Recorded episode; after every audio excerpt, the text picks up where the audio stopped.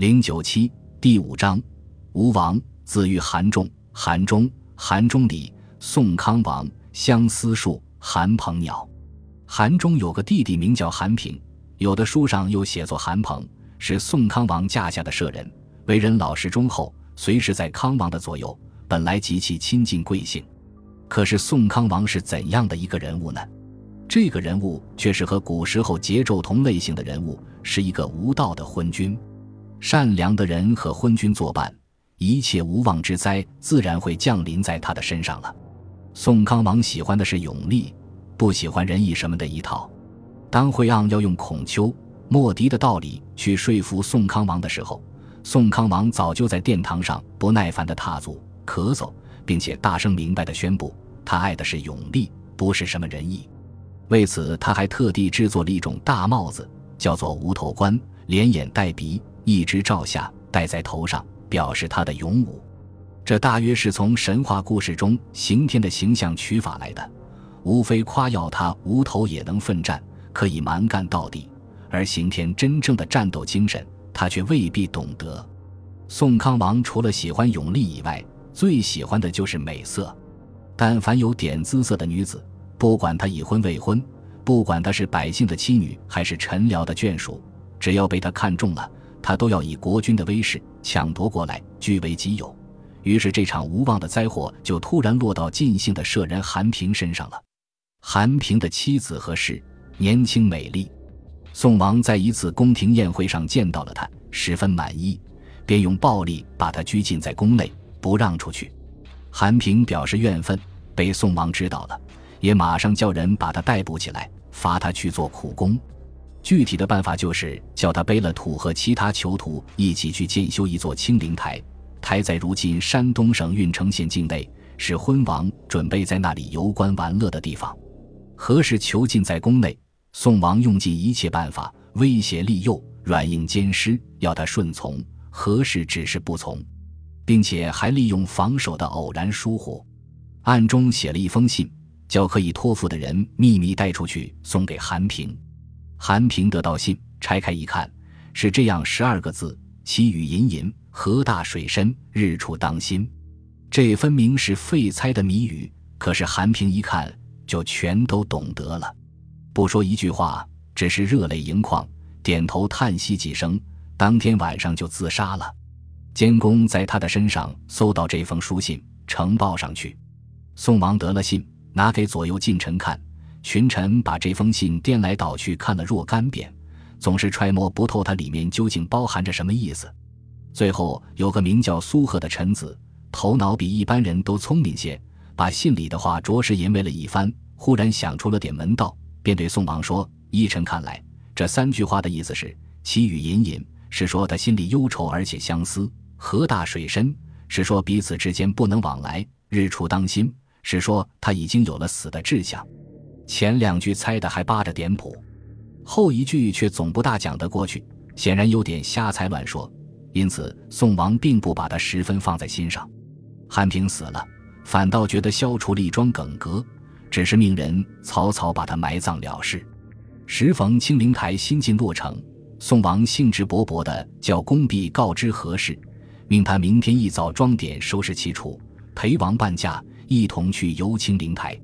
何氏没有传下名字，后人根据她的性格说，她名叫贞夫。是的，她对她的丈夫确实是忠贞不二的，这个名字可以当之无愧。听到丈夫的死讯，她并没有感到过分的伤心，流太多不需要流的眼泪。她只是不动声色地暗做准备，把一件华美漂亮的衣服用腐蚀药物浸渍了一通，晾干收藏好。到被通知去游清灵台的那天早晨。他便把这件衣服取出来穿上，略是梳妆打扮，脸上浮出几缕乔装的微笑，看去就像二月的春天又已经来临。宋康王一见这光景，自然满怀高兴，问了他几句无关紧要的话，他居然接对称职，不引起人丝毫疑心。宋王于是携着他的手，缓缓地沿着青灵台的石级向台上登去。上了高台，看见故国的山川原野。又别是一番景象，虽然是丽日晴空、绿荫如画的初夏，可是，在何氏看来，却是这样的死寂萧索。他也无心细看风景了，就猛然离开人群，直朝台畔走去。左右侍奉的人见他神色举止有点异样，急忙跟上前去。他走到台畔，略不踟蹰，便越过栏杆，奋身向下一跃。左右的人吓慌了，忙用手去抓他的衣服。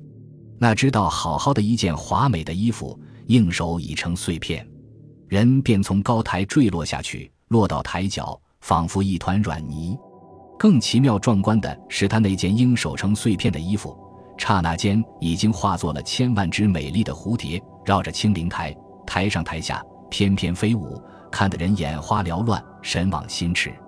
他仿佛向人们庄严地宣告：白日是永远遮拦不住的，青春是始终摧毁不了的。这时候自然没有音乐伴奏，假如有，它必然会引起田野、河流、山林、天空一重重悠扬而洪亮的乐音的回响。宋王的黑乎乎的脸一下子惊呆了，卫士们匆匆跑下台去，从死者的身上寻捡出两段写有文字的白绫衣带，呈现给宋王。宋王一看，一段是一首叫做《乌鹊歌》的歌词：“南山有乌，北山张罗，乌子高飞，罗当奈何？鸟雀双飞，不乐凤凰；妾是庶民，不乐宋王。”这就是给那诗衣化作蝴蝶。满台飞舞配置的乐歌，意思表现得非常明白，再也无需用多余的饶舌来加以解释了。另一段是一篇简单的遗书，是写给宋王看的，大意是说：王上希望我活着的好，我却宁愿死去的好，恳求将我的尸骨赐给韩平，和他合葬在一起。宋王看了，不禁妒火中烧，马上把那写着遗书的白绫衣带几把撕个粉碎。故意吩咐邻里把他的尸骨埋葬在和韩平坟墓有一段距离的地方，使坟墓和坟墓之间可望而不可及。埋葬好了，宋王还亲自去观察一番，恨恨地说：“你夫妇俩既然相爱不已，假如你们能够自己想法使坟墓连结起来，我当然也绝不来阻拦你们。”他满以为这是绝对办不到的事，哪知道才一夜之间，就有大的紫木树两株生长在两座坟的坟头。不过十天功夫就长到和抱大，弯曲了身体互相靠拢，树根盘结在下面，枝条交错在上面。绿荫的树丛当中又生长了一对形状像鸳鸯的鸟，雌的和雄的各一，经常就住在这两棵连接起来的树上，早晚都不飞去。颈脖和颈脖相交，在那里悲哀的鸣叫，声音凄楚动人。宋国人民哀念韩平夫妇不幸的遭遇。便把这两棵连接起来的大紫树叫做相思树，把形状像鸳鸯的鸟叫做韩鹏、平鸟，说它们就是韩平夫妇的精魂变化生长出来的。